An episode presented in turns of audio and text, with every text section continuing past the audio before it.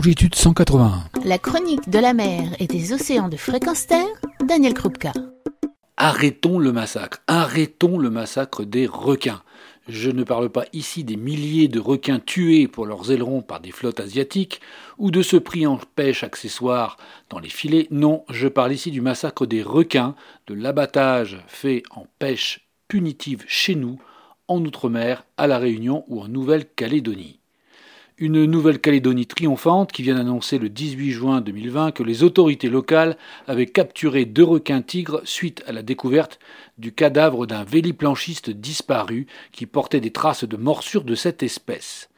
À noter que l'on parle officiellement de prélèvement afin de ménager le discours, alors qu'il ne s'agit ni plus ni moins que d'une mise à mort pour soi-disant lever un doute sur la présence ou non d'un squale de grande taille. Reprenons l'événement et je m'appuie ici sur le docteur Éric Cluat, vétérinaire, directeur de recherche au CRIOB, spécialiste des requins, que j'ai interrogé précédemment dans la série de chroniques au nom du requin, et donc je m'appuie sur son raisonnement que je reprends ici selon ses propres termes. Premièrement, cette espèce de requin est réputée pour se nourrir sur des cadavres et rien ne prouve que ces morsures n'étaient pas post-mortem. Deuxièmement, quand bien même cette mort serait l'œuvre directe d'un requin-tigre ayant mordu un véliplanchiste bien vivant, les campagnes de pêche aveugle ne servent à rien. Étant donné leur rareté et imprévisibilité, il est quasiment impossible de démontrer l'efficacité de ces campagnes aveugles, l'inexistence de morsures à court terme pouvant être simplement liée au hasard. En revanche, il est aisé de démontrer leur inefficacité sur le long terme, malgré les déclarations indéniablement suspectes de parti pris de certains scientifiques en faveur de ces pêches. L'exemple de la Réunion est probant, suite à cinq morsures fatales en trois ans, en 2011-2013, et des pêches initiées en 2013-2014 ayant éliminé des centaines de requins, n'ont pas empêché six morsures fatales au rythme de deux tous les deux ans, 2015, 2017, 2019. Où est l'efficacité? Dans l'hypothèse, indémontrable, que sans ces pêches il y aurait eu plus de morts, pure conjecture. Et donc, que faire pour gérer efficacement et de façon responsable les morsures fatales sur l'homme dans des contextes comme la Réunion ou la Nouvelle-Calédonie? La réponse scientifique est ici encore donnée par Éric Cluat. Il s'agit du profilage génétique individuel des requins préconisé depuis plusieurs années. Taxée jusqu'aujourd'hui d'irréaliste, cette approche est maintenant validée scientifiquement par un article sorti récemment dans Journal of Ocean and Coastal Management. En résumé, cet article suggère deux axes parallèles et complémentaires. Tout d'abord, prélever l'ADN du requin mordeur sur les victimes afin d'identifier non pas l'espèce, mais l'individu au sein de l'espèce de requin, ce qui en termes scientifiques s'appelle profilage génétique individuel sur l'ADN nucléaire, Petit aparté à ne pas confondre avec les profilages de tueurs en série des séries policières du petit écran. Ensuite et en parallèle, organiser un accès récurrent à un maximum d'individus de la population de requins hébergeant cet individu à problème, permettant de prélever leur ADN et d'être en mesure de les identifier visuellement ou à l'aide de tags afin de pouvoir les retrouver.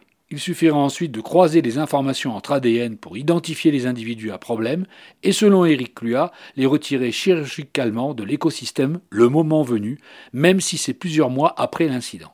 Sachant qu'il y a une très forte probabilité que ce soit le ou les mêmes requins qui mordent l'homme à plusieurs reprises, toujours selon une étude de 2018 faite par Eric Cluat et John Linnell. Est-ce que cela est coûteux? La réponse apportée par Eric Cluat est non, ça ne coûterait pas plus cher aux contribuables d'en passer par là, au contraire.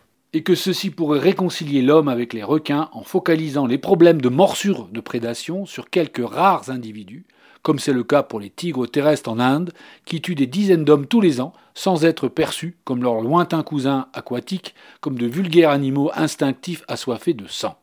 Personnellement, toute l'approche décrite Eric a le mérite de remettre en cause le processus actuel enclenché par les autorités au nom de la sécurité à tout prix et de proposer une solution, un consensus, sur des bases scientifiques et non sur des réactions émotionnelles, voire épidermiques et politiques, prises dans une urgence court-termiste, irréfléchie et coûteuse. Cette approche a aussi le mérite de mettre en avant la notion d'individu et non d'espèce, ce qui en soi est un progrès. Imaginerait-on de décimer la totalité des sangliers d'une forêt au prétexte que l'un d'entre eux aurait créé un accident de voiture au voisinage d'une route? La notion d'individu s'applique aux requins tout comme elle s'applique dans nos esprits à nos amis animaux domestiques dont on constate les caractères et les comportements différents. Stoppons aussi la généralisation à outrance en parlant d'une espèce comme si chaque individu était un clone de son voisin. La généralisation est source de discrimination facile et de catalogue facile d'emploi. Éric Lua pose donc les bases d'une sélection des individus à éradiquer.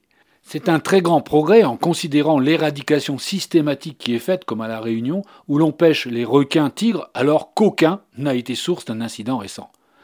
Pourtant, j'entends que vous pourriez me rétorquer que l'individu requin qui a été impliqué dans un accident n'a fait que se comporter dans des circonstances où nous, les humains, avons oublié les règles élémentaires de partage équilibré de territoire, de distance juste, sans provocation de circonstances telles que nager, surfer en zone interdite à des moments inopportuns, selon des règles le plus souvent connues, mais le plus souvent aussi violées, sur l'autel de notre confort et de notre bon vouloir.